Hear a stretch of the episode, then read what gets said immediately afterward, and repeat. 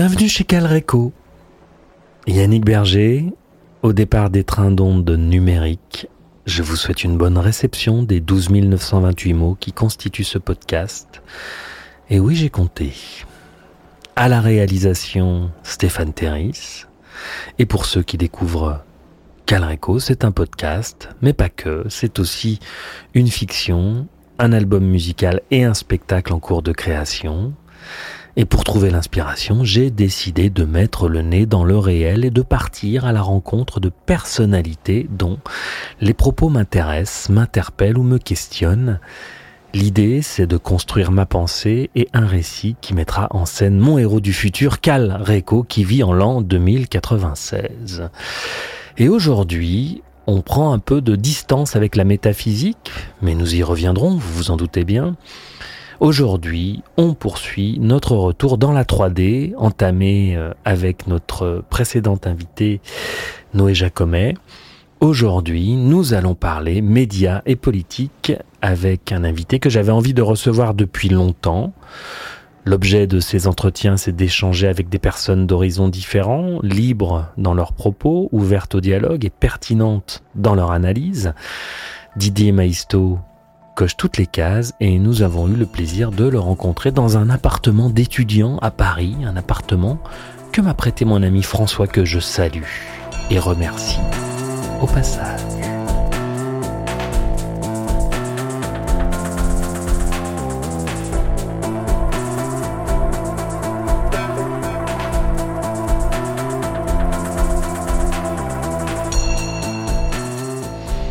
On peut qualifier, je pense, le discours de Didier Maisto de discours de gauche. À gauche, ça ne veut plus dire grand-chose aujourd'hui, c'est juste un panneau indicateur pour dire qu'on est plus humaniste que cynique, plus humaniste que transhumaniste. Didier Maisto est plutôt actif sur X, je le suis avec intérêt, ce que je trouve pertinent, c'est son positionnement affranchi, courageux, beaucoup de recul et des points de divergence avec un certain discours politique prudent et balisé qui du coup le range parfois dans la case conspirationniste, ce qui de nos jours est plutôt bon signe.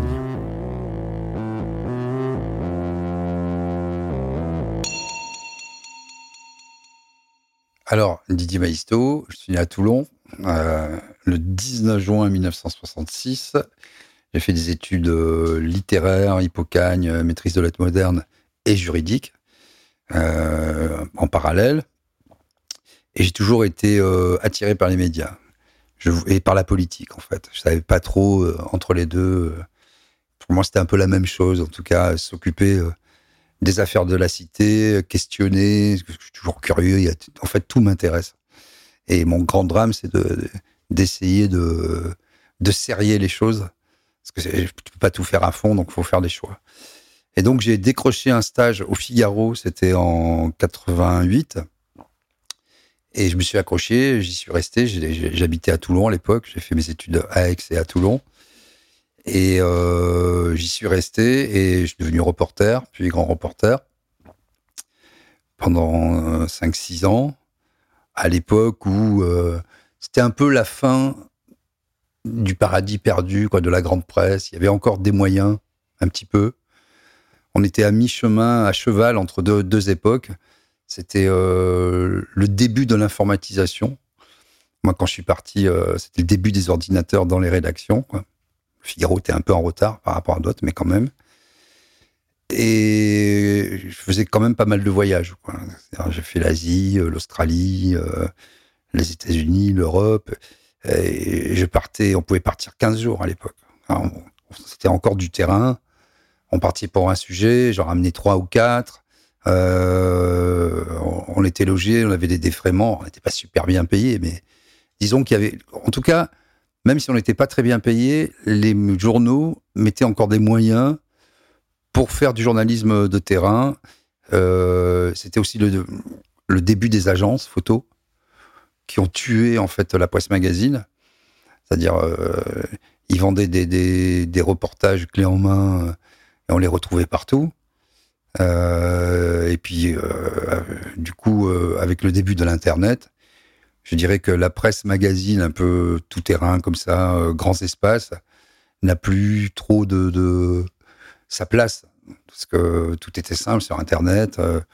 Donc voilà, j'ai vécu ce moment-là. Ensuite, j'ai quitté pour j'avais rencontré quelqu'un aux antipodes de la France, en Australie justement, qui euh, était conseillère régionale à l'époque. Elle m'a dit, écoute, moi je fais euh, la campagne pour les législatives. Euh, je dis, bah, moi ça m'intéresserait de bosser à l'Assemblée, voilà.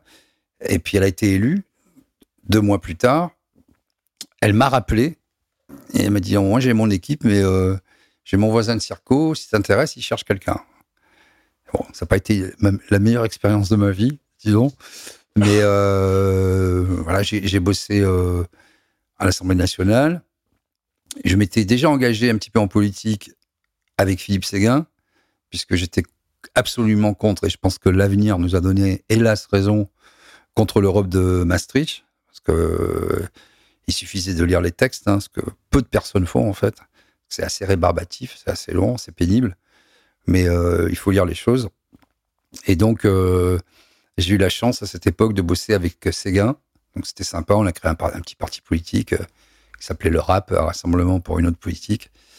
Euh, j'ai fait la campagne de Chirac, celle qui lui a permis d'arriver à l'Élysée. Là, donc, on est en, mai 95, mai-juin. Je, faisais, je dirigeais une campagne municipale aussi à Villeurbanne. On m'a proposé, quand Chirac a gagné, de diriger le service euh, de com de l'Élysée. J'ai refusé parce qu'il avait nommé Juppé Premier ministre. Ça me semblait antinomique. Et j'ai dit, attends, on a fait toute la campagne. Finalement, sur une problématique euh, sociale, hein, avec Todd qui était euh, arrivé, qui a été décisif sur. Bah, on se souvient de cette campagne, hein, manger des pommes, là, réparer l'ascenseur social. ça allait chercher dans le vieux fond républicain à une époque où sans doute on pouvait encore agir de manière concrète et pertinente sur les événements. Et donc Juppé nommé, je dis bon, moi, bye bye. J'ai quitté et je suis parti dans le privé. Dans le privé, donc euh, j'ai rejoint un grand groupe euh, fiducial où j'ai fait plus différents euh, postes, direction des relations avec les pouvoirs publics, direction de la com, un peu, enfin tout ce qui était un peu immatériel, on va dire, euh, le baromètre des très petites entreprises pour faire euh, justement reconnaître euh, les très petites entreprises en France. C'était un peu l'objet du truc, faire connaître la, boîte fiduciale, mais aussi à travers elle toutes ces petites boîtes qui sont le tissu français en fait, parce que la France est un pays de, très petites entreprises. Il y a, allez, 50 boîtes de plus de 5000 salariés en France. Tout le reste, euh, ça va du type euh, zéro salarié qui s'emploie lui-même à 19 salariés, c'est les TPE. Ça, c'est 96% des entreprises. Si on rajoute les PME, c'est 99% des entreprises. Donc, quand on entend aujourd'hui les hommes politiques, qui soient de droite ou de gauche d'ailleurs, hein, parler de l'entreprise, euh, on voit que d'abord ils n'ont jamais travaillé. ils n'y jamais travaillé. Non, ils n'ont jamais travaillé. Et puis ce qui est valable pour une très grande entreprise, une multinationale, n'a euh, aucune espèce de, pertinence euh, pour les très petites entreprises. Donc voilà, j'ai essayé de, bosser à ça, de faire reconnaître euh, ce fait TPE, les artisans, les gens qui s'emploient eux-mêmes, etc. Et puis, de fil en aiguille, on, a créé une filiale média que j'ai dirigée, présidée, où on a d'abord racheté euh, des sites internet à Lyon Capital, qui était un, hebdomadaire euh, lyonnais euh, que j'ai transformé en mensuel, qui était un beau succès, Lyon Capital, puisque c'était un peu sur dos carré, papier glacé, faire des enquêtes et remuer un peu le microcosme. Et puis en 2012, on a racheté une radio qui était tombée en désuétude, Sud Radio, qui est, l'une des quatre chaînes, enfin des quatre radios généralistes nationales françaises. Il n'y en a pas d'autres, il n'y en aura pas d'autres. Donc euh, ça me paraissait intéressant de revêtir les habits du mainstream et de faire du débat, en fait. C'est ce que j'ai essayé de faire euh, avec Sud Radio, c'est-à-dire d'avoir des gens euh, très opposés, mais ou des gens qu'on n'entendait pas ailleurs, en relation avec euh, des, des attentes populaires et faire du débat autour de ça. Évidemment, ça, a bien cartonné, puisque comme tout le monde dit la même chose, il suffit de dire des choses un peu différemment pour que. Didier Maisto fait partie des personnalités qui ont accompagné le mouvement des Gilets jaunes. C'est même inscrit sur sa fiche Wikipédia, c'est donc euh, vrai sans aucun doute possible. Au même titre que François Boulot ou Juan Branco, il a donc suivi le mouvement pendant des mois. Ce moment dans son parcours s'inscrit, semble-t-il, comme un marqueur important pour lui.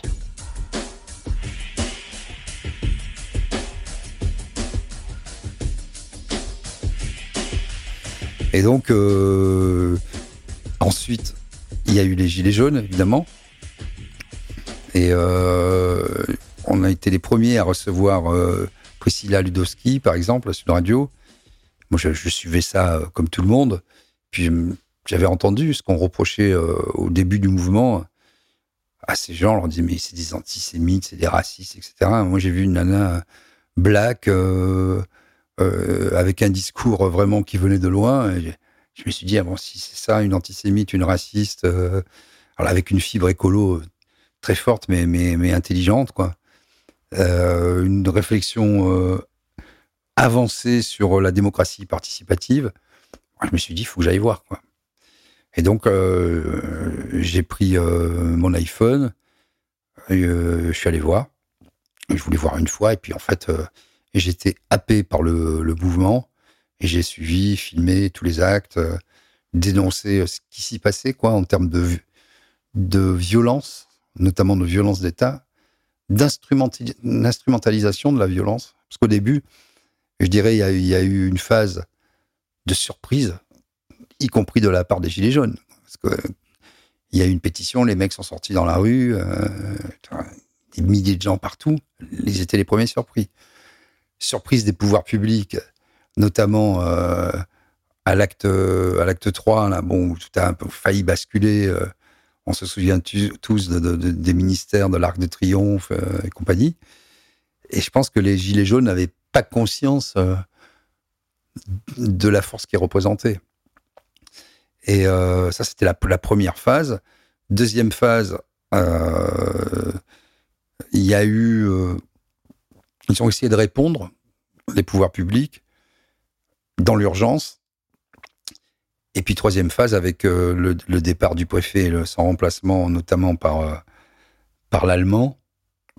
Une phase vraiment d'instrumentalisation de la violence, d'utilisation de la violence avec des NAS, euh, faire dégénérer les manifs pour montrer que les gens étaient violents, utiliser la violence d'État pour terroriser, avec beaucoup euh, d'éborgnements, euh, y compris des gens hein, qui sont morts, hein, comme à Marseille, hein, Redouane, bon, par le, jet d'une grenade lacrymogène, alors qu'elle fermait ses volets à un étage plutôt élevé. Donc, j'ai voulu être au cœur du, mouvement pour décrire de l'intérieur ce qui s'y passait. Et pense qu'on était les seuls à faire ça. Il y avait une autre chaîne qui le faisait, c'était euh, RT France. Et évidemment, euh, entre la guerre en Ukraine, le fait qu'elle ait euh, donné la parole aux Gilets jaunes, et même qu'elle était dès le début dans le collimateur, puisque Macron, quand il a été élu, il avait accusé les Russes d'avoir interféré dans sa campagne, enfin, un certain nombre de fantasmes, voilà.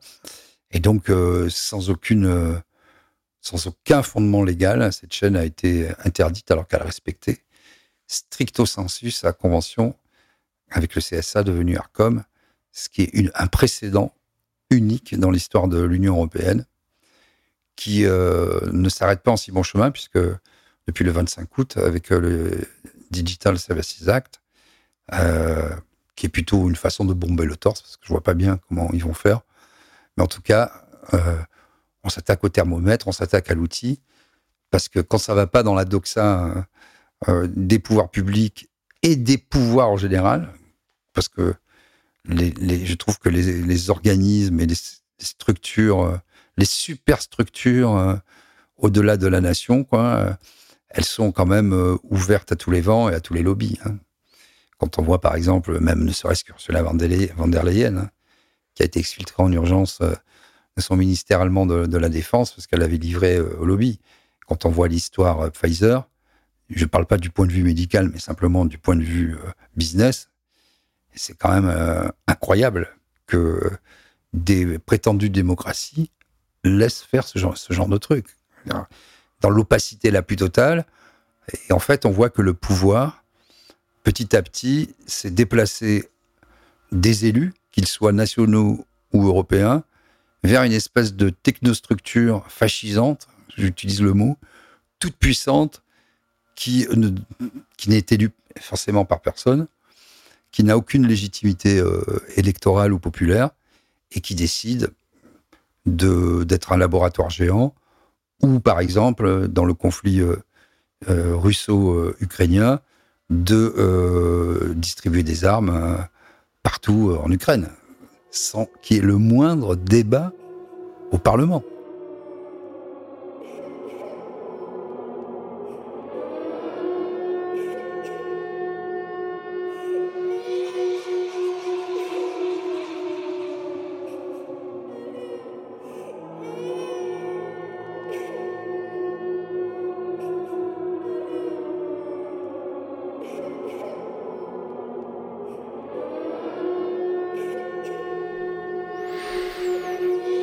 On sait tous maintenant que les principaux médias français appartiennent aux grandes fortunes. Si l'on est normalement constitué, on s'en inquiète, d'autant que les relations de Arnaud, Niel, Drahi, Bolloré et compagnie avec le pouvoir en place sont pour le moins obscures. Certains ont leur rond de serviette à l'Élysée, d'autres ont pour objectif de placer l'un de leurs poulains au sommet lors de la grande bouffonnerie de 2027. Quand on a dit ça, on a tout dit, et pourtant, ça choque pas tout le monde. Peut-être parce que c'est pas tangible, c'est pas réel pour nous, c'est pas concret, parce que c'est loin de notre quotidien, qu'on a trop à faire ou qu'on a trop à perdre. Didier Maisto évolue dans ce monde depuis longtemps. Il connaît bien les médias et leur fonctionnement. Non mais moi, en plus, il y a un truc que, que j'ai jamais compris. Moi, je suis euh, ce qui m'a plu dans le journalisme et ce qui, ce qui me plaisait dans la politique. Je vais parler aussi au passé pour les deux c'est justement la recherche des faits. Moi, je, suis, je, n'ai jamais de théorie a priori. Après, euh, j'ai un cerveau, un avis, un niveau d'information. Et, donc, si l'information change, je change d'avis. Et si mon cerveau ne change jamais, c'est que mon cerveau est cassé ou que je suis malhonnête. Et donc, finalement, les gens qui accusent les autres de complotisme, ce sont eux les véritables comploteurs ou complotistes, je ne sais pas comme, ce qu'il faut dire, parce que dès qu'on leur avance des faits, qu'on les passe au tamis du, rationnel, de l'analyse, ils nous disent non mais ça c'est complotiste, mais au nom de quoi? Moi ce que je dis là sur Ursula von der Leyen, tout le monde peut le préciser, peut le vérifier. Le fait que euh, euh, j'avais soulevé l'affaire, j'ai vu que Michel Rivasi avait emboîté le pas, c'est la seule députée européenne avec un petit groupe, euh, avec des Allemands d'ailleurs, avait essayé de faire quelque chose.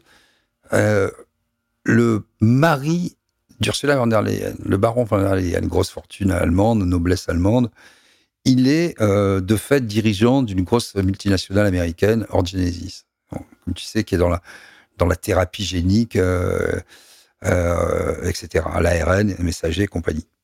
Bon, il a créé des filiales en Europe en, utilisant les fonds de relance européens, c'est-à-dire il prend le pognon de, tous les citoyens européens. Cet argent a été mis à disposition, ces fonds ont été votés pour après, pendant le Covid, justement, faire euh, maintenir les, économies, la tête hors de l'eau, etc. Il a pris les fonds, il a dissous les euh, filiales, il a disparu. C'est un un vrai scandale. Et quand on voit en plus son domaine d'activité, il y a un conflit d'intérêts permanent et patent. Leurs fils, bon, ils ont le droit d'avoir, ils ont plusieurs enfants. Hein. L'un d'entre eux était dirigeant de McKinsey. Bon, alors après on me dit non, mais c'est des coïncidences. Ah bah oui, oui. c'est des coïncidences. euh, voilà, moi je suis, euh, je, je vends des armes et je suis ministre de la Défense. C'est une coïncidence. Euh, Qu'est-ce que je te dis Donc à un moment, pour ne pas être dans ce débat justement de complotiste versus non complotiste, euh, il suffit d'avoir des règles claires. Quand euh, il y a un conflit euh, d'intérêts, on ne peut pas exercer une mission. Quand on est, par exemple, moi, dans les médias, je me suis toujours battu contre ça, que qu'il y ait des gens riches dans les médias, à la limite, vu ce que sont devenus les médias aujourd'hui, ça coûte cher. Bon, ça peut être choquant, mais pourquoi pas Ce qui me choque plus, c'est qu'ils soient en affaire avec l'État. Quand on regarde toute la presse française, euh, que ce soit la télé, la radio ou, la presse écrite, bon, et l'internet, ah, qu'est-ce qu'ils font tous? Ils sont dans la téléphonie. Ça, c'est Niel et Drahi. Avec Drahi, euh, je m'étais opposé à la, fusion et au rachat de Next Radio TV au CSA. Euh, ça fait dix ans que je suis au tribunal pour ces, magouilles de, télé. J'avais dit ça va finir dans la faillite. Il suffisait de regarder les bilans, hein, les 50 milliards de dettes. Ils lui ont tout donné. Toutes les radios, toutes les télés. Niel, c'est pareil. Arnaud, Pinot, Bouygues, euh, et à travers Bolloré, et à travers tous ces prismes, on peut comprendre ensuite, à la limite, qu'ils fassent des affaires, on se dit, c'est pas très honnête, parce que c'est du conflit d'intérêts. Ils se servent des médias comme un cheval de Troie pour faire leurs affaires et s'enrichir. Déjà, c'est choquant. Euh, mais ensuite, on retrouve ça dans les lignes éditoriales. Je prends un exemple. LCI, que tout le monde a rebaptisé LCU, la chaîne Ukraine. Moi, je m'y suis branché. Je le voyais sur les réseaux, mais j'ai voulu regarder un petit peu au mois de juillet, mais c'est lunaire. T'as cinq mecs sur un plateau, t'as as trois vieux, trois vieillards Kakoshim, euh, des ex-stars de télé, euh, une espèce de nana liftée, euh, teinte en blonde qui fait de la stratégie, qui connaît rien, quoi. Et ils commandent des images livrées par l'armée ukrainienne sans qu'on sache exactement quand elles ont été filmées, ce que ça. C'est lunaire. Bon. Et donc, quand on apprend, quand on fouille un peu, quand on creuse et qu'on voit que les enjeux derrière pour Bouygues, c'est la reconstruction de Kiev, de l'Ukraine, et notamment de Kiev, qui va être une ville pilote en termes d'infrastructure, de téléphonie, de, de- voilà. Parce que les gens disent pourquoi LCI tout à coup devient, ben voilà la raison. Pourquoi aussi euh, certains s'étonnent du traitement des affaires étrangères et de, de- des questions de défense dans le Figaro. Ah, Qui est actionnaire du Figaro? Ben Voilà. Donc on peut pas être à la fois juge et parti, et moi je serais favorable, pas légiférer sur tout, mais quelques principes simples quand on est en affaire avec l'État. euh, on ne doit pas, on ne devrait pas pouvoir exercer une influence intellectuelle, spirituelle, sociétale et comportementale sur une population. Ça va pas. On peut pas. C'est plus de l'information, c'est de la communication. De la com, de la propagande, quoi. Bon, constat déplorable, mais qu'est-ce qu'on fait? À part être révolté, à part euh, le dire gentiment dans des podcasts euh, et sur YouTube, je reviens souvent à Étienne Chouard et euh, à ce qu'il nous avait dit lors de l'interview qu'on a faite avec lui, c'est-à-dire que le pouvoir n'a jamais eu autant les moyens de s'autonomiser et que ça va être compliqué de réagir pour le peuple, pour nous. Alors qu'est-ce qu'on fait du point de vue politique? Qu'est-ce qui est possible? Aujourd'hui, ça va être très compliqué. D'abord, Étienne, il a été très éveillé hein, sur le sujet. Il faut écrire nous-mêmes euh, la Constitution. Parce que si on ne se saisit pas euh, de, de, notre destinée, euh, bah, la, politique s'occupe de nous.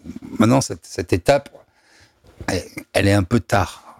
C'est trop tard pour moi. Pourquoi? Parce qu'effectivement, tu parlais de technique. Il y a un, outil qui, qui est présenté toujours comme ludique, pratique, euh, qui va nous faire gagner du temps, sympathique, la modernité, etc., c'est la numérisation. Donc, euh, la numérisation, qu'est-ce que c'est? Ce qui nous avait vendu, on s'en souvient, à la fin des années 80, justement, je parlais euh, cette période de transition, et début des années 90, comme un immense progrès planétaire, les autoroutes de l'information, le village global, la mondialisation heureuse. Oh, on va pouvoir parler avec un Chinois et un Australien. On va s'arrêter de travailler. Les Chinois vont travailler pour vous, puis on va, pour nous, et puis on va en plus les convertir à la démocratie. Ils vont plus couper les têtes, euh, ni fusiller les gens. Enfin, des trucs grotesques.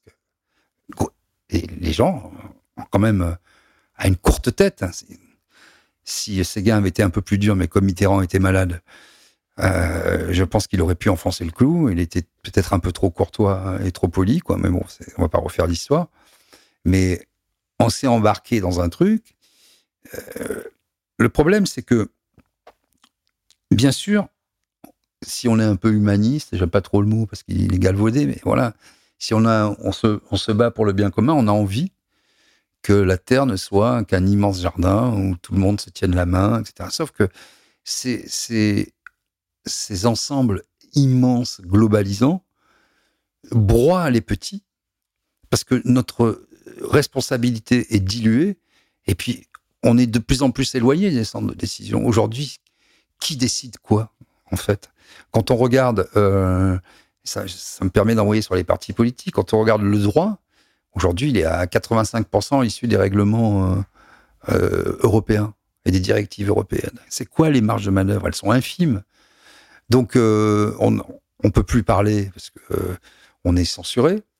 Euh, on n'a plus de moyens d'action sur les pouvoirs publics. C'est-à-dire, avant, on avait des personnes physiques avec des bureaux et, des gens investis. Mais moi, j'ai eu une question, là, justement, pour la déclaration. maintenant, quand tu quand as, des, une maison, un appart, il faut le déclarer et tout. Je savais pas. Et en fait, comme j'étais, je vais pas rentrer dans les détails, je l'avais pas fait parce que j'étais en SCI et que automatiquement ça se fait pas. Il m'a envoyé une lettre, j'ai dit mais qu'est-ce que j'ai pas fait? Mais je suis tombé sur un type hyper sympa quoi. Il a passé une heure et demie avec moi, mais j'ai attendu quatre heures d'abord. Hein. J'ai fait ma cuisine, euh, j'ai pris ma douche. Euh, bon, à la fin, quelqu'un m'a répondu. Mais le mec, il faisait gaffe parce qu'il est toutes les, discussions sont enregistrées, les appels téléphoniques. Mais ils sont les premiers à, à le déplorer. Donc, c'est-à-dire, donc, on a une fonction publique dans toutes les, fonctions publiques territoriales ou, euh, la fonction publique euh, normale, entre guillemets, ou hospitalière. des gens sont, sont c'est pas qu'il n'y a pas assez de gens, il y a beaucoup de monde. C'est qu'ils sont dévolus à des tâches où eux-mêmes ne voient plus, ce sont des métiers à vocation, souvent ne voient plus pourquoi ils travaillent, n'ont plus de sens à ce qu'ils font. Ça, c'est pour eux. Et de l'autre côté, le citoyen n'a plus de prise Aujourd'hui, euh, tu veux tu veux réclamer pour tes impôts, pour ta sécurité sociale, tout est numérisé. C'est très très difficile d'avoir quelqu'un euh, en face de toi avec qui tu vas avoir un rendez-vous physique ou même ne serait-ce qu'au téléphone qui va pouvoir échanger avec toi. Donc ça c'est l'outil suprême parce que c'est indolore, c'est incolore. Tu vas tu vas pas t'énerver sur une machine. Et si tu t'énerves sur une machine, ça nous arrive à tous, bah, t'as l'air con parce que tu vas racheter ton iPhone, tu vois, ou ton téléphone, ou je sais pas quoi. Donc en fait, ça m'avait frappé. Pendant le Covid, il y avait une, ça a tourné en boucle, c'était en Chine. C'était euh, une chinoise qui, euh, parce que là-bas tout est automatisé, on parle à des machines à l'entrée des hôpitaux. Et la chinoise a pété un câble, elle mettait des coups de pied sur la machine. Elle, elle est devenue folle. Et je pense que ça, c'est, c'est vraiment c'est très peu abordé par les partis politiques. C'est perçu comme un progrès, mais en fait, on va se rendre compte le jour où tout le monde se réveillera et qu'on n'aura plus de lien humain. Ben, quand tout le monde devra parler à des machines, là, ça sera trop tard. Moi, j'ai envie de dire, il est sûrement déjà trop tard. Nous avons déjà choisi la voie du transhumanisme qui n'est pas une lubie pour boomers effrayés par la finitude, ni une fable de science-fiction. Le transhumanisme est une idéologie, c'est une vision qui se met en place politiquement. Le transhumanisme est notre avenir, ou en tout cas l'avenir de certains d'entre nous, je dirais un bon 70%.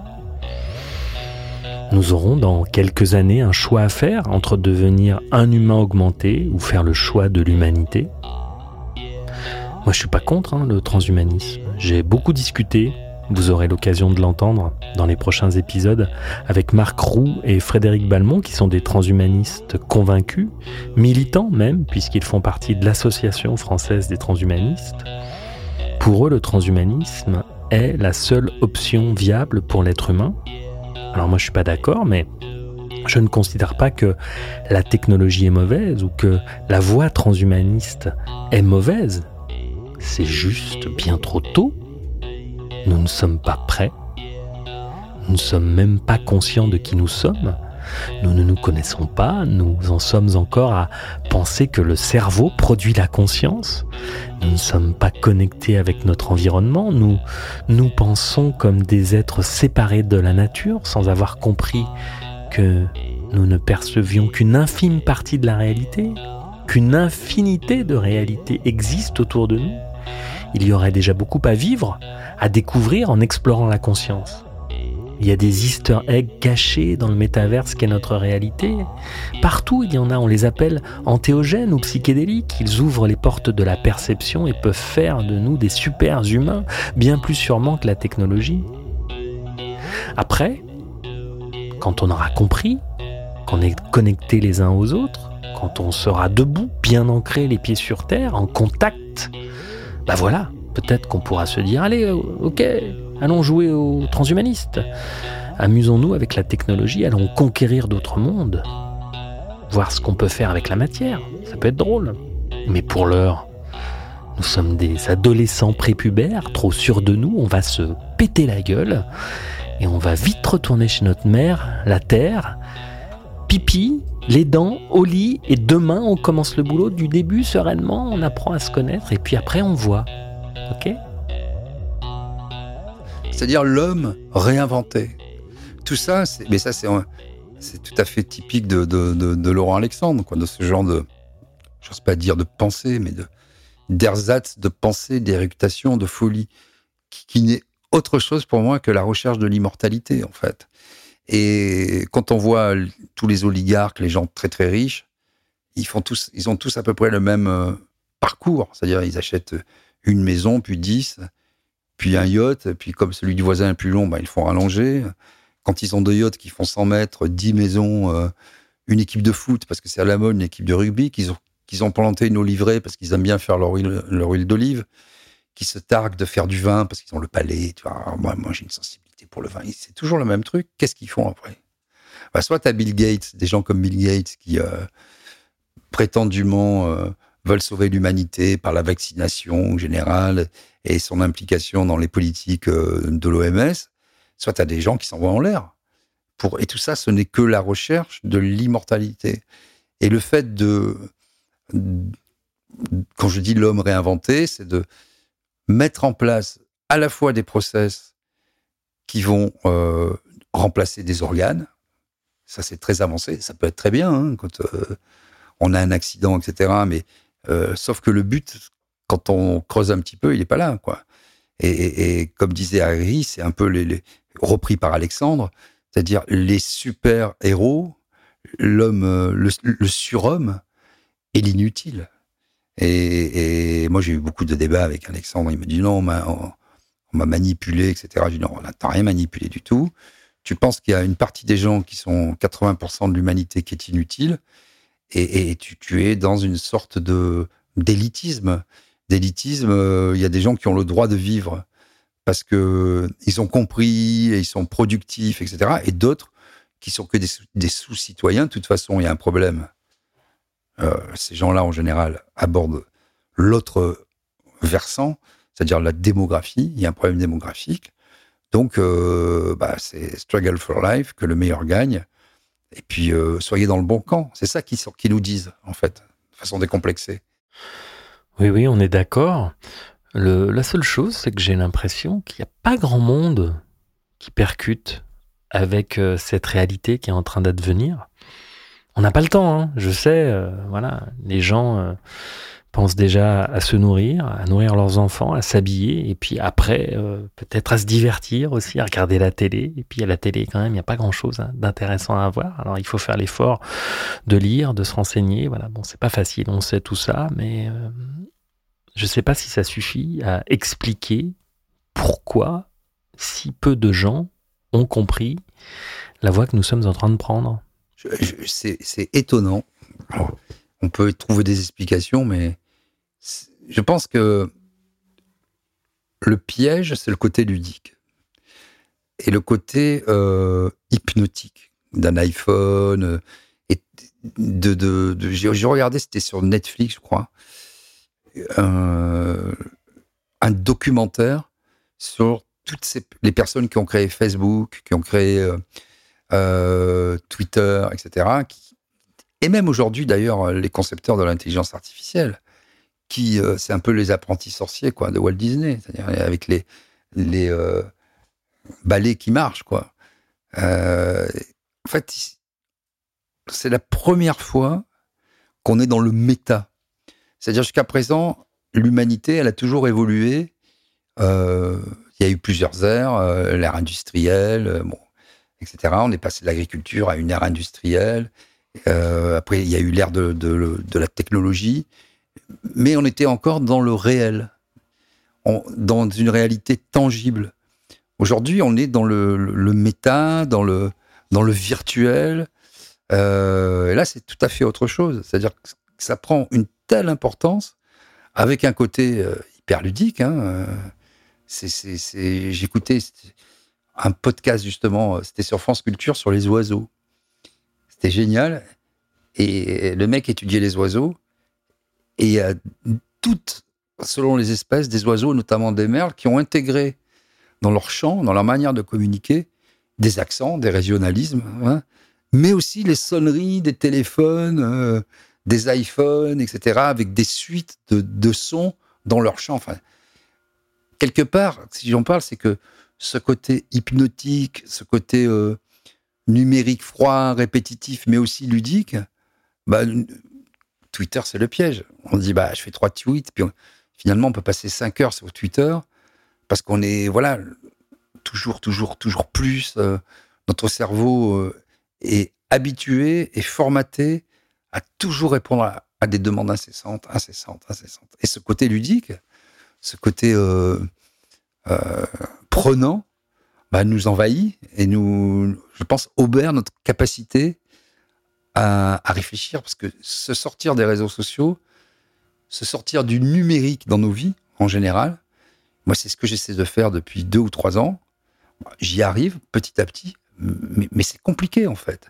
C'est compliqué parce que, alors je parle même pas des réseaux sociaux, simplement de réduire les sources d'emmerde dans nos vies par rapport au numérique. Bah, c'est pas évident. C'est pas évident de, pour, la médecine, pour trouver un médecin. C'est pas évident si tu passes pas par euh, des plateformes. Tu, tu, peux pas aller chez un médecin comme ça. Il y a plus de secrétaire. Le mec, il te reçoit pas parce qu'il est full, qu'il bosse euh, trois jours par semaine quand c'est la mode, parce qu'après, il est tué par les impôts, donc il veut prendre personne. Il veut pas être médecin référent. Et, et si t'es pas... euh, là, j'ai signé un truc pour la SACEM. J'ai un copain... Autre exemple. Il, me dit, non, mais je signe pour... je- on le fait ensemble, etc. Et je dis, bon, si tu veux... Il dépose les morceaux, il me dit, tu recevras un truc, t'as qu'à signer. J'ai reçu ce matin. Il faut remplir des papiers, euh, faire le, truc PNG d'une carte d'identité euh, valide, etc. Bah, moi, j'ai écrit une chanson que j'ai pas envie de passer trois heures, mais tout est comme ça. Et cette, vie-là, euh, en fait, nous détourne de, l'essentiel, nous rend un peu, pas des robots, mais euh, des gens devant répondre à des injonctions et à des tâches répétitives, nous empêche de nous regrouper, nous empêche de réfléchir euh, à quelque chose de, plus vaste, nous individualise, ça c'est l'ubérisation aussi, hein. c'est le fait, euh, t'es chez toi, bah, tu vas plus au resto, hein. tu prends ton iPhone, tac, tac, tac, euh, c'est Uber Eats, et puis, bon, moi je le fais pas, mais j'ai beaucoup de potes qui le font, et, voilà, à Paris c'est comme ça, dans les grandes villes c'est comme ça.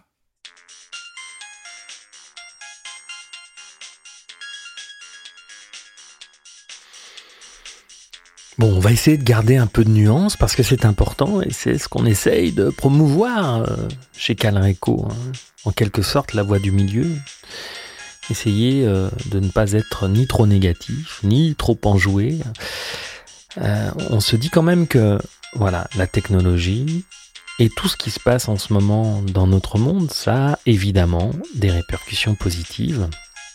On a une multitude de médias qui euh, se forment sur Internet. On peut écouter euh, des discours, pour l'instant, on peut encore écouter des discours alternatifs.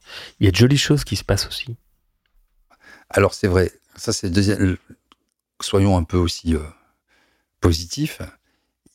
Bon, ça j'ai insisté sur le, mauvais côté, mais le bon côté des choses, c'est que moi je crois plus du tout euh, par rapport à ce qu'on disait aux partis politiques, etc., au grand soir, à la révolution massive, etc. Je pense qu'il y aura deux mondes.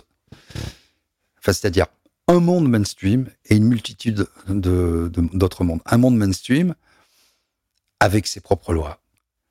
C'est-à-dire euh, ces politiciens, de droite comme de gauche, dans une espèce de, grand cirque. Ils auront leurs médias, ils ont leurs médias, ils ont leurs jeux, les JO, etc. Donc c'est du pain des jeux, euh, c'est les jeux du cirque. Hein. C'est euh, du pain, du pain et des jeux des Romains, quoi. Et donc ce monde-là, bah, il a, il a ses propres lois, il s'organise, il se fait plaisir, il, a ses sportifs, il a Coca-Cola. Et, tout le monde s'agite dans ce monde-là. Euh, et puis à côté de ça, je pense qu'il n'y a pas un monde alternatif euh, capable de renverser le pouvoir. Peut-être le dernier grand mouvement, c'était les Gilets jaunes. Mais encore, il n'y avait pas énormément de monde euh, non plus, ça suffisait pas. Hein. Même si ça faisait beaucoup de monde, c'était pas assez. Je pense qu'il y aura des petites tribus et là aussi, c'est là où je rejoins ma Maffezoli. On a beaucoup réfléchi, j'ai beaucoup réfléchi au sujet, mais il y a très longtemps, pour d'autres raisons. Euh, il y aura des tribus qui vont se composer leur propre identité, leur propre centre d'intérêt, du troc, de, une agriculture euh, raisonnée, euh, des circuits courts, réduire leurs besoins avoir des vies plus simples, repartir euh, à la campagne en province. Moi, j'ai vu ça après, pendant le Covid et après. Euh, j'ai moi-même fait le pas et j'ai vu, beaucoup de gens qui sont restés quand même.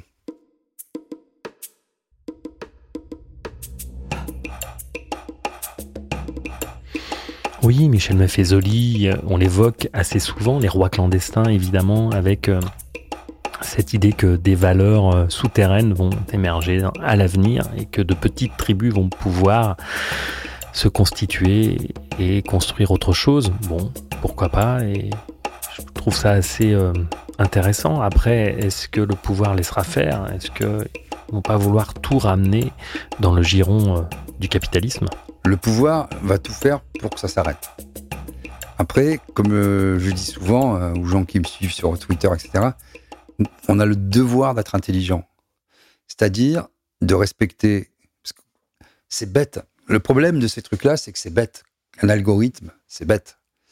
Et jamais tu pourras rivaliser avec euh, la subtilité d'un cerveau humain.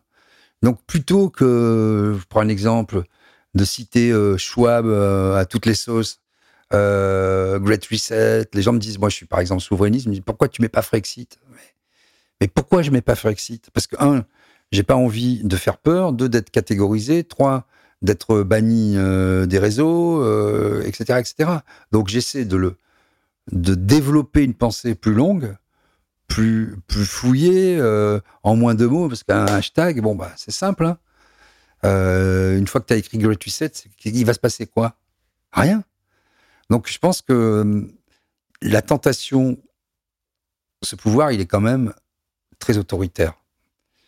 On l'a vu euh, dans la répression des mouvements euh, sociaux et écologiques avec Sainte-Soline, etc.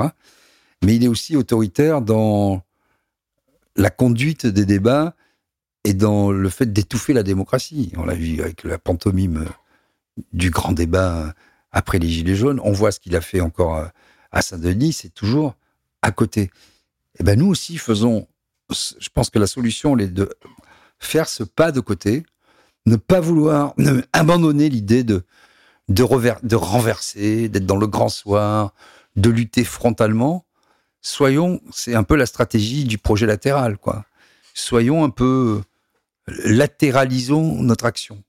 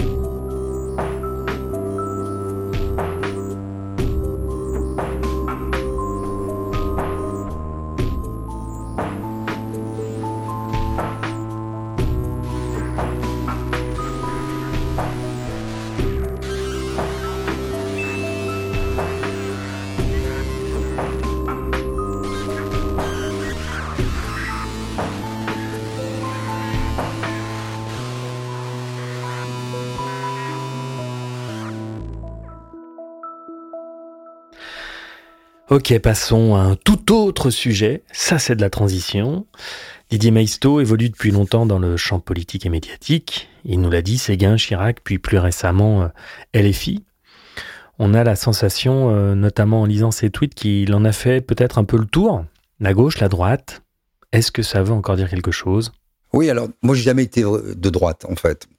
Disons que Séguin, c'était peut-être le dernier homme politique français d'État, un homme d'État, au-dessus des partis, dans la pure tradition gaulliste. C'est-à-dire, euh, De Gaulle, au sortir de la guerre, a fait euh, une union sacrée euh, qui allait du Parti communiste français à l'extrême droite même. Hein. Et donc, il n'y avait pas eu de purge, etc. Il y avait différentes sensibilités et de, bah, par son passé, sa stature, la résistance, son rôle durant la Seconde Guerre mondiale, mais aussi son, pragmatisme, son intelligence et sa pensée tout court. Il a réussi, je pense, à, rassembler euh, le peuple. Moi, je retrouvais ça chez Séguin. Et je me suis pas trop posé la question, en réalité, s'il était de droite ou de gauche. Quand j'ai rejoint, je trouvais son discours euh, cohérent, profond. Ça a remué plein de choses en moins. En plus, euh, bah, il, il était des mêmes origines que mes parents, euh, la Tunisie, etc. Bon. Donc euh, voilà, c'était une espèce de figure méditerranéenne, un peu gros bonhomme, là, rassurant, qui euh, pensait une France apaisée dans un monde qui allait de fait devenir de plus en plus mercantile. C'est ça qui m'a plu. J'ai retrouvé ça un peu chez Mélenchon, parce que Mélenchon, il a de vraies qualités euh, culturel, philosophique. Euh, ouais, c'est un type cultivé. Euh, il, est profond sur les sujets. Et la campagne, moi, ils étaient venus me chercher pour faire partie du Parlement de l'Union populaire. C'est-à-dire un peu l'aiguillon, le fer de lance de gens de la société civile qui s'étaient distingués par leur action dans le domaine social, des droits ou écologique. Donc voilà, c'était un peu le, je dis bon, pourquoi pas, ok. Donc j'ai fait euh, sa campagne, qui était une très belle campagne euh, présidentielle.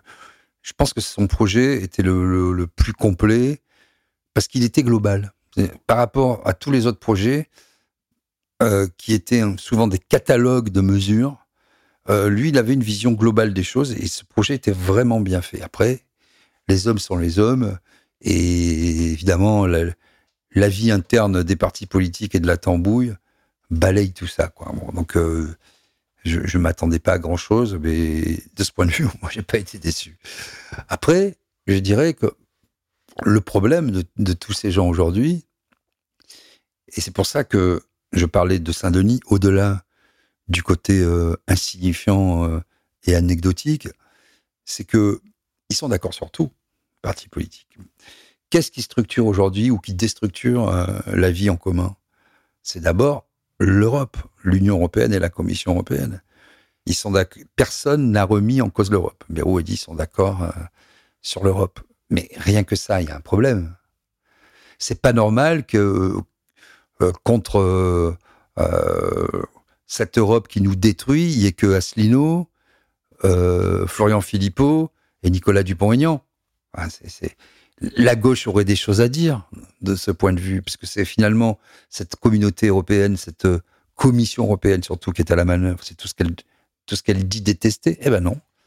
Il m'avait semblé à moi qu'à une époque, Mélenchon était pas euh, si loin de vouloir remettre en question l'Europe.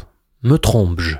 Alors, il a beaucoup varié sur le sujet. Moi, je l'ai beaucoup défendu, donc bon, maintenant il n'y a plus de campagne, mais disons qu'il euh, a, il a, voté oui à Maastricht. Après, il a fait euh, un peu machine arrière. Et pendant la campagne présidentielle, la dernière, ils étaient. Moi, je les avais. J'ai essayé en vain de les pousser à aller plus loin en termes de programme. Je, leur ai dit, il faut sortir de l'Europe. Le premier qui dit ça euh, dans un grand parti, euh, il a tout gagné parce que les gens aujourd'hui, je pense que si on fait un référendum, c'est 70% pour le non à l'Europe. Et puis 55%. Euh, ah non, on peut pas dire ça, etc. Donc ils ont dit, ils ont défendu l'idée que on pouvait remettre en cause certaines des décisions de l'Union européenne. Ce qui, ne veut strictement rien dire. Je veux dire, à un moment, tu as un traité, tu as signé des traités qui te lient euh, de façon indéfectible, sauf à sortir du traité euh, en question, à l'Union européenne. Donc euh, ça n'a aucun sens tout ça. Et donc moi j'ai déploré qu'il qu'il aille pas plus loin. Ouais, voilà. Après, euh, il y a ce premier truc, et puis il y a le fait que, un peu comme les journalistes, tu vois, ils veuillent tous répondre à une espèce de de politiquement correct qui serait comme ça dans, entre dans l'air. C'est-à-dire, on peut pas être, euh, il faut être pour l'Europe. Donc, euh, ça fait des alliances avec euh, les sociodémocrates que j'ai toujours combattus, qui sont le- les socialistes, qui sont des mecs de droite, qui osent pas dire qu'ils sont des mecs de droite. Moi, ça me dérange pas que les mecs soient de droite, mais les socialistes, ça me dérange. Bon, les, les mêmes socialistes qui ont, euh, qui se, qui se sont prosternés comme des gourous, comme devant devant euh, Macron, comme le reconnaissant comme un gourou, hein, comme comme des fanatiques à, à 90%, et aujourd'hui euh, qui se prosternent devant Darmanin, qui sera probablement ou peut-être, on verra, candidat à la présidentielle, et il loue euh, sa fibre sociale. J'ai lu ça dans Mediapart il y a, deux jours. Mais tu vois où on en est.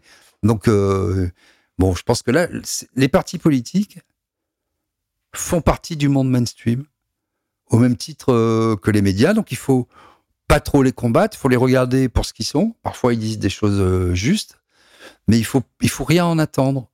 Ils vont pas changer notre vie, comme les médias ne vont pas nous informer. Il faut regarder ça comme des objets, des objets fixes identifiés. Voilà, des OFI. Voilà, tu créer un néologisme. Objets fixes identifiés. Tu sais ce qu'ils pensent? Moi, de temps en temps, je lis Le Monde pour voir s'ils pensent toujours la même chose. Et je suis pas déçu, quoi. Ouais, allez, on lâche l'affaire, on s'en branle des partis, on s'en branle des médias. On va vivre l'instant présent, voilà, entre nous, gens de bonne composition, en bonne intelligence, on s'organise, et puis, voilà, on essaye, d'accord? C'est ça. Il faut s'organiser. euh, Il y a encore des, En fait, il faudrait. euh, Ça commence à se faire hein, quand même. hein. Moi, je vois, j'ai- des copains euh, qui vivent en totale autarcie. hein. Je vis dans le Perche. Ils, ils, sont tous un, un- un métier. T'as un plombier, t'as le mec qui fait, qui est agriculteur. Ils, achètent des, terrains en commun. euh, Ils sont autosuffisants d'un point de vue euh, de la bouffe ils ont plus beaucoup de besoin euh, d'argent. Ils, ont mon âge, donc les enfants sont, plutôt grands, élevés, etc., autonomes. Ça, gagne du terrain, ça. Je pense que c'est pour ça que beaucoup de citoyens sont, même plus déçus par la classe politique ou par les médias. C'est pour ça qu'on a du mal. Je, réfléchis à haute voix, mais c'est pour ça qu'on a du mal à, la les mobiliser, en fait. Parce qu'ils pensent que peut-être nous, on y met une charge émotionnelle trop forte et trop grande. Eux, ils disent, bah, c'est de la merde, en fait. Je les vois faire, etc.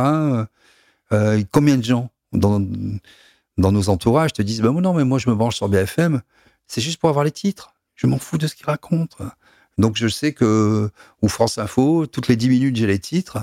Après, je, vais, je, vais, je suis conscient qu'il y a des infos qui sont euh, hiérarchisées, d'autres complètement tues. euh, mais euh, au moins, j'ai un peu voilà, le relevé d'informations. Et après, quand je veux creuser, je vais sur Internet, je fais mon marché, je parle avec des gens. Et je pense que c'est. Mais c'est très compliqué à, vendre, entre guillemets, ça. Parce que c'est c'est compliqué à expliquer. C'est c'est compliqué à incarner, de fait. Parce que c'est multiforme et, comme les catégories et les étiquettes qu'on te met sur le front, elles sont très simples. Hein. Complotiste, pas complotiste, de gauche, pas de gauche, euh, de droite. euh, et finalement, même moi, quand je partage de la musique, les mecs ils me disent Mais c'est de la musique de droite ou de gauche? Non, c'est- de la musique, quoi. Oui, le clivage gauche-droite, je ne sais pas s'il veut dire grand-chose encore maintenant. Alors bien sûr, euh, il y a des grandes tendances, euh, il y a des visions différentes, une vision plutôt humaniste d'un côté et puis une vision euh, plutôt tendance Hobbes, l'homme est un loup pour l'homme de l'autre. Ça c'est certain et moi je l'exprime souvent dans ce podcast, je penche évidemment du côté gauche parce que j'aime ces valeurs, je les trouve vraiment belles. Mais j'ai déjà dit, j'ai vraiment été choqué par la façon dont la gauche a appréhendé la crise sanitaire et notamment le pass sanitaire. Moi, ça, c'est quelque chose qui m'a vraiment violenté et j'ai été extrêmement déçu par euh, l'approche euh, bah, des gens de gauche et d'extrême gauche sur ce sujet. Non, mais moi, tu vois, il y a des gens qui m'ont reproché, puisque j'ai filmé beaucoup de manifs de Philippot. Je m'y suis rendu, etc. Je n'ai jamais filmé un discours politique dans ces manifs. Ni de Philippot, ni, des gens qui participaient à la tribune, etc. J'ai euh, donné la parole aux gens qui euh, manifestaient, qui défilaient, qui étaient plusieurs milliers, beaucoup de gens. J'ai dit, les gens qui me disaient euh, de gauche, parce que moi je suis plutôt de gauche aussi, hein, ils me disaient, mais pourquoi tu vas Je dis, mais la gauche, pourquoi, pourquoi elle n'organise rien? Pourquoi il n'y a pas un mec de gauche qui organise une grande manif, il suffit d'aller en préfecture, faites-le. Mais je pense que non. Je pense que ils sont quand même euh, très très soumis, très très soumis. Et ça, je ne me l'explique. Alors, est-ce que c'est euh, une foi absolue euh, venant du matérialisme dans le progrès, la science, la technique, etc. Mais oui, mais le monde a changé. C'est prenons l'exemple du vaccin. Moi, je suis pas épidémiologie, je suis même pas médecin ni scientifique. Alors au début, on ne sait pas. Quand on te dit le vaccin, ok, tu te rends compte assez vite que le vaccin ne te protège pas euh, euh, toi-même, tu peux transmettre euh, la maladie. Quand que l'immunité, elle dure, je sais pas, trois semaines, un mois, mettons, que tu as plein de complications et d'effets secondaires dont on commence à découvrir l'hymiocardite et puis des inflammations, etc qui sont pas si euh, infinitésimaux euh, qu'on voulait bien nous, le dire. Hein. Il y a une explosion des cas. Mais surtout, on se rend compte que 3 à 4 doses, c'est pareil. Donc, c'est pas un vaccin. Juste de, dire ça, peut-être qu'il fallait pas enfermer toute une population, surtout que quand on lisait les rapports de Santé publique France, ils te disaient que par la promiscuité et l'enfermement, bah, ça allait favoriser le virus. Et, le virus est intelligent. Il n'allait pas franchir la fenêtre, là, tu vois. On lui dit, ah non, mais tu restes dehors. Ah, oui, oui, d'accord, je reste dehors. Pendant ce temps, tu avais 100 000 mecs qui marchaient euh, à, Carrefour, mais qui suivaient bêtement et docilement une ligne euh, euh, par terre, une flèche, dans un sens et dans l'autre, et ils pensaient être protégés. Pendant ce temps, ils ont fermé tous les marchés à ciel ouvert, etc. Mais, on a marché sur la tête, quoi. Et ça, alors, y a, je, je pense qu'il y a ce côté croyance, j'utilise à dessein le mot croyance dans la science, ce qui est un comble, euh, et puis la peur, qui a été très bien maniée par euh, le croque-mort, la Salomon qui venait avec sa mine euh, encore des morts, etc. Tu manies les peurs, c'était c'est terrible. Donc les gens, on savait pas hein, quand même. On s'est retrouvés, les mecs qui nous faisaient laver des, des paquets de pâtes. Vous allez acheter vos pâtes, vous les laissez sur le palier, ah, rappelle-toi au début, et puis vous lavez le paquet de pâtes, parce que le virus, euh, puis après vous jetez les gants, quoi. Il y a des gens qui ont gobé, enfin moi j'ai jamais gobé ça, mais il y a beaucoup de gens qui ont gobé ça. Hein. Et encore aujourd'hui. J'ai des amis de droite, peut-être même des amis d'extrême droite, à la vitesse où vont les choses. Je fais néanmoins la différence entre l'être humain et sa façon de penser, même si c'est pas toujours évident même si ça occasionne des débats, des engueulades, et que parfois on arrive à un point où c'est difficile parce que la vision politique engage notre vision du monde. Et euh, quand on est vraiment sur des positions éloignées, bah, on ne se voit pas partager euh, le même univers. Donc c'est compliqué parfois, mais à mon sens, il ne faut jamais oublier l'humanité des uns et des autres, et il y a toujours euh, des points de rencontre. Bref, je m'égare un peu, mais je voulais dire que nous sommes déterminés. J'ai toujours pensé ça. Déterminés par notre construction psychologique, par les conditions matérielles d'existence, je vous rejoins, mes amis euh, de gauche matérialistes, par nos relations, et aussi par une infinité de mécanismes inconscients qui forment notre personnalité et qui orientent nos opinions. Nous sommes la somme de nos pensées depuis notre naissance, reliées entre elles par l'expérience. Et donc je crois que si j'avais vécu la même vie que mes amis de droite, eh bien je le serais également de droite. Ça ne veut pas dire qu'on ne peut pas changer, qu'on ne peut pas prendre conscience de ces déterminismes pour faire de meilleurs choix. etc. Spinoza, vous connaissez l'histoire. Mais quand on a dit tout ça, ce qui me désole quand même, c'est que sur des questions comme la gestion de la crise du Covid, la vaccination ou le pass sanitaire, la gauche a laissé euh, le monopole du sujet à l'extrême droite. Et les seuls, selon moi, qui ont eu un discours juste sur cette question, eh bien, étaient à droite. Je ne comprends pas. Mis à, mis à part cette question du fameux matérialisme de gauche. Mais est-ce la seule raison? C'est Moi, ça me désole. J'en je, ai fait le constat amer, mais je ne me l'explique pas vraiment. Et c'est vrai que normalement, euh, en plus, euh, les libertés, euh, la liberté d'expression, la liberté de, mouvement, le fait que ce soit les gens les plus modestes qui ont eu à pâtir des confinements. Soit quand tu as une, deux, trois résidences secondaires, la piscine, etc., c'est open bar. Hein. T'en as rien à foutre d'être confiné. Quand tu peux aller à la campagne, euh, dans ta maison à Cabourg ou je ne sais où. C'est des vacances. De toute façon, euh, euh tu as des enfants voilà, qui sont suffisamment éduqués, tu peux faire du télétravail toi-même, tu peux donner des cours à distance pour les enfants, tu as l'ordinateur qui va bien, le réseau qui va bien, t'es pas confiné à 5 dans 60 mètres carrés avec le voisin qui met la musique à fond, etc., etc. Donc ils auraient dû se mobiliser. Et ils ont choisi des, des sujets mineurs. L'aération dans les salles de classe. ils ont eu des combats sur le fait de respecter le port du masque. et les gens qui le respectaient pas, ils étaient méchants. Et, c'était, pour moi, je ne m'explique pas m'explique pas. Je te dis, à part euh, le fait que, mais ils ont loupé plusieurs, euh, ils ont loupé, ils ont loupé les gilets jaunes, ils sont rattrapés aux branches après. J'ai beaucoup œuvré pour que la gauche comprenne ce qu'étaient les gilets jaunes. Que le fait au début, c'était, ah, il y a des gens d'extrême droite, etc.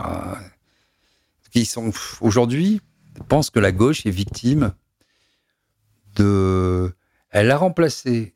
Ça, c'est une autre explication possible le, matérialisme marxiste par le sociétal triomphant.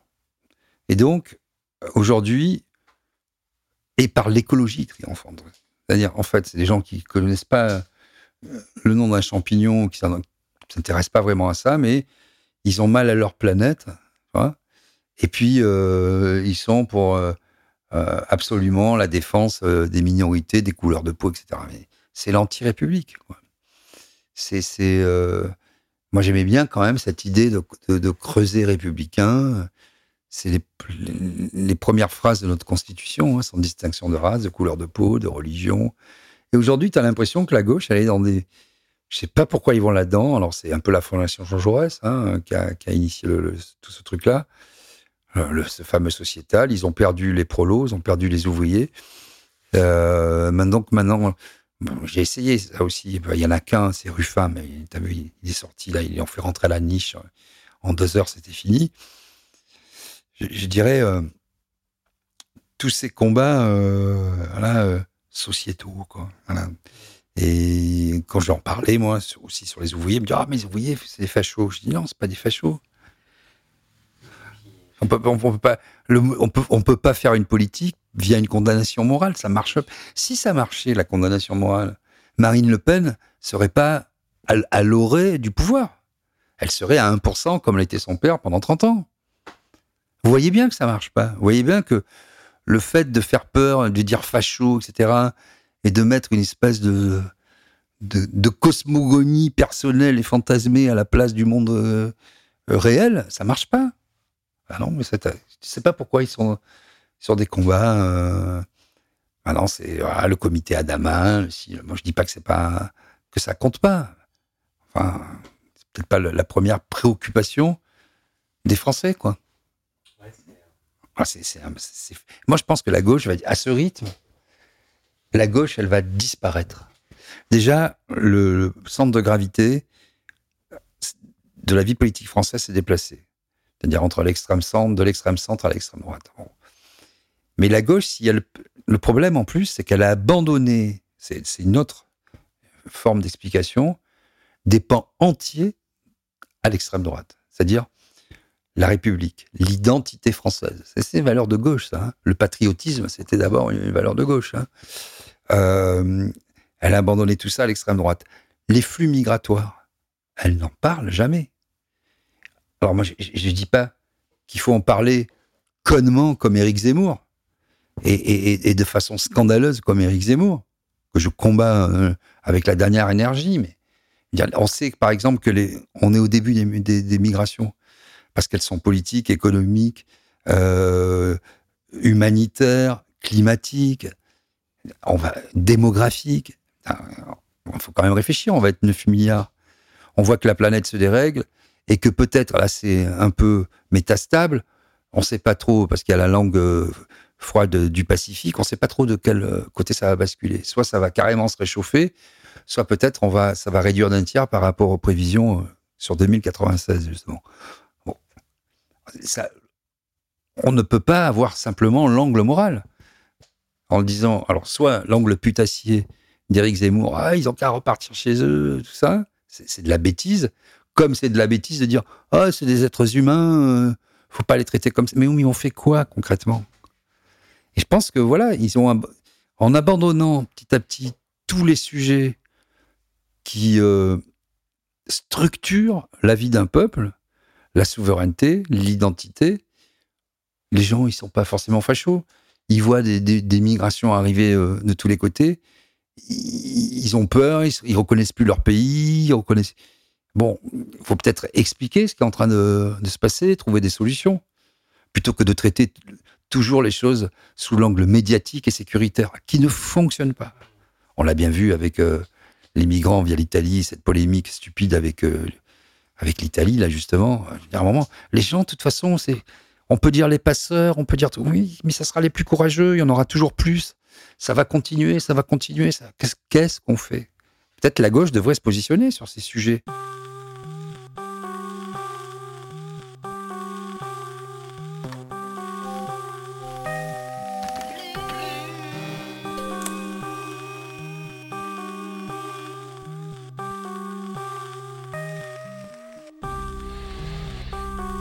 Vous l'avez compris, vous le savez, je ne suis pas en direct.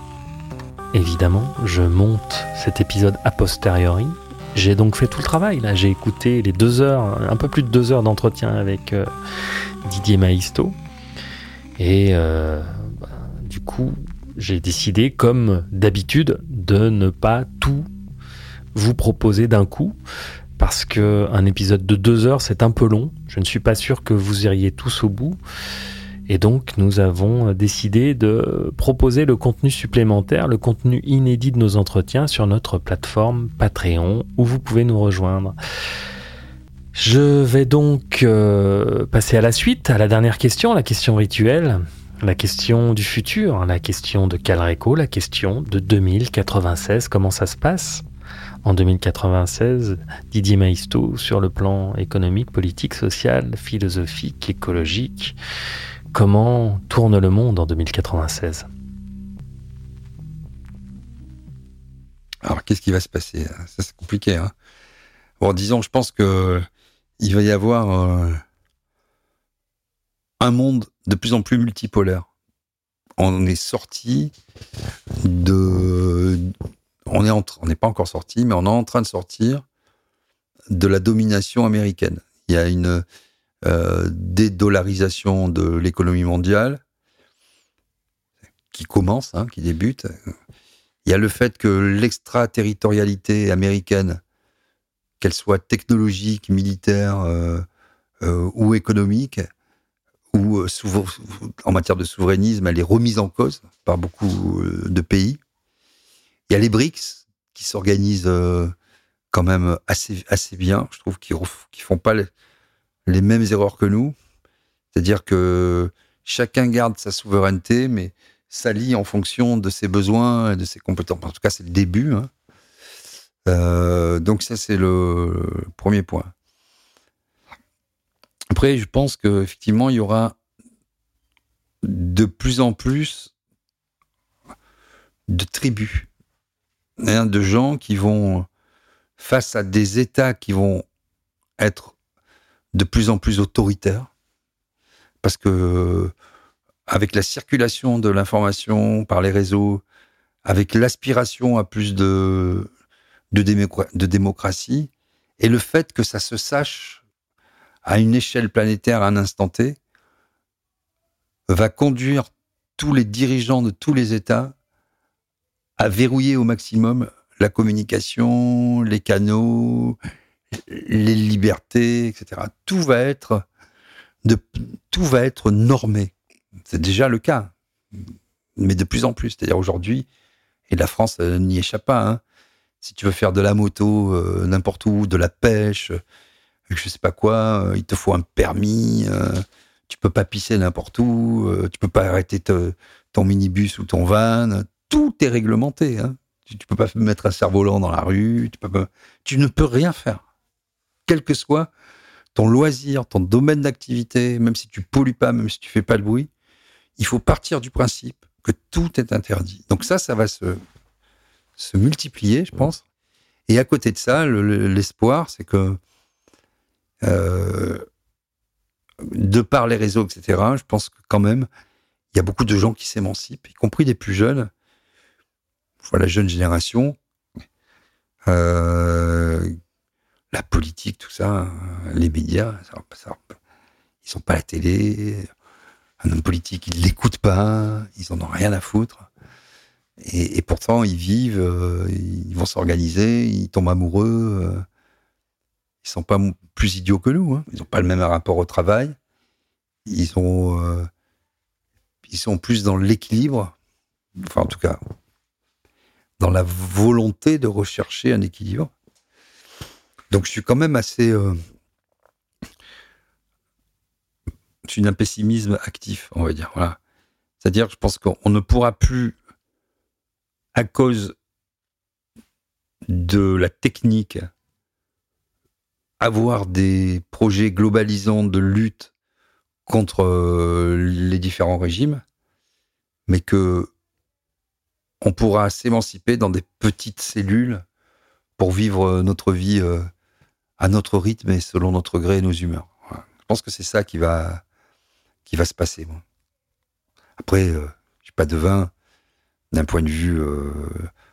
après, il y aura des bouleversements. Hein. Alors, je sais pas le, le, changement climatique, je me prononcerai pas trop parce que je lis beaucoup, beaucoup de choses sur le sujet. Euh. on ne sait pas à quel moment, si la nature va pas trouver des parades pour, euh, tu vois. Je lisais toute une étude là sur, je vais en parler brièvement sur euh, la langue froide du Pacifique. C'est intéressant. Hein, c'est un endroit du Pacifique euh, faire court, hein, qui, se, qui se refroidit pendant que tout le reste se, réchauffe. Et donc c'est un phénomène un peu en chaîne avec les vents, euh, les courants euh, de, d'eau froide qui remonte vers la surface, qui crée des nuages, qui crée des précipitations, qui euh, empêche le soleil de pénétrer. Donc bon voilà, il y a l'histoire du Gulf Stream, on ne sait pas trop de quel côté ça va pencher. Donc moi, je pars du principe, étant rationnel de ce point de vue et de, sur beaucoup de points de vue, que les climatologues eux-mêmes sont d'une grande humilité, d'une grande prudence sur le sujet. Pas faire comme tous les mecs sur Twitter en disant ah ça n'existe pas, oui ça existe, on va tous mourir. Donc euh, ça j'en sais rien, mais euh, je, pense que c'est la fin en, basculant dans le metaverse là, comme on dit, dans le méta, c'est-à-dire un monde, un monde qui réfléchit sur lui-même et avec la création d'un autre monde en son, intérieur qui est virtuel, euh, va faire en sorte que va créer de l'émancipation au final. Et c'est un peu comme euh, Orwell. Finalement, il y a un monde complètement euh, où on réécrit sans arrêt l'histoire, où euh, ou Kafka aussi, hein, un monde absurde, etc. Mais il y a quand même toujours un personnage qui, lucide, qui s'en sort, et c'est comment s'en sortir. Et je pense que l'erreur qu'on fait tous, c'est de combattre frontalement. Ça sert à rien de dire ah, Arnaud, Tipiri. Mais on le fait tous, hein. Ah, Macron, salaud, c'est un menteur. Mais, mais, mais c'est compliqué à. Ne serait-ce que déjà nous l'intégrer, c'est compliqué.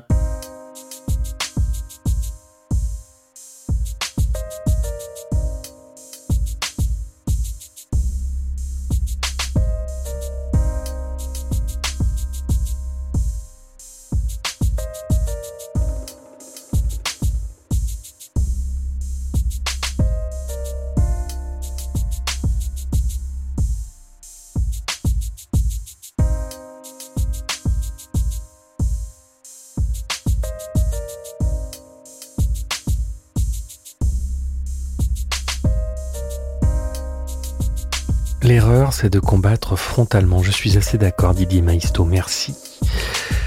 Merci pour cet entretien, merci pour cette rencontre, pour ce moment. J'ai vu une vidéo récemment Comment protéger la vie dans un monde en déclin sur la chaîne Astroscience. Une vidéo euh, que j'ai trouvée d'une pertinence incroyable. Il y était question de cycles. Les cycles de la vie, l'automne, l'hiver, le printemps, l'été, les hommes forts qui engendrent des temps aisés, les temps aisés qui engendrent des hommes affaiblis, les hommes affaiblis qui engendrent des temps difficiles, qui eux-mêmes engendrent des hommes forts. Il faut euh, accepter la période, il faut accepter le moment dans lequel nous sommes entrés en tant que civilisation, accepter que nous sommes en crise et accepter que de cette crise, forcément, nous ressortirons plus forts pour engendrer des temps aisés, plus calmes, plus sereins et que nous progresserons dans notre euh, façon de voir le monde, dans notre euh, humanité. Voilà, bah écoutez, euh, on arrive au bout de cet entretien. Je vous le rappelle, vous pouvez écouter le reste sur Patreon. Rejoignez-nous là-bas. Euh, on sera content de vous y voir. Et puis, euh, bien sûr, vous pouvez aussi euh, nous rejoindre sur YouTube, TikTok, Insta. Ça nous aide beaucoup. Les partages, les commentaires, les likes. On se retrouve donc dans le prochain épisode. Je ne sais pas si ce sera avec les plébéiens ou avec un invité nouveau, peut-être les deux d'ailleurs. On va peut-être augmenter la fréquence de poste d'épisode, je ne sais pas. Bref, on se retrouve bientôt. Et d'ici là, respire, reste conscient et surtout, n'oublie jamais que tu vas mourir.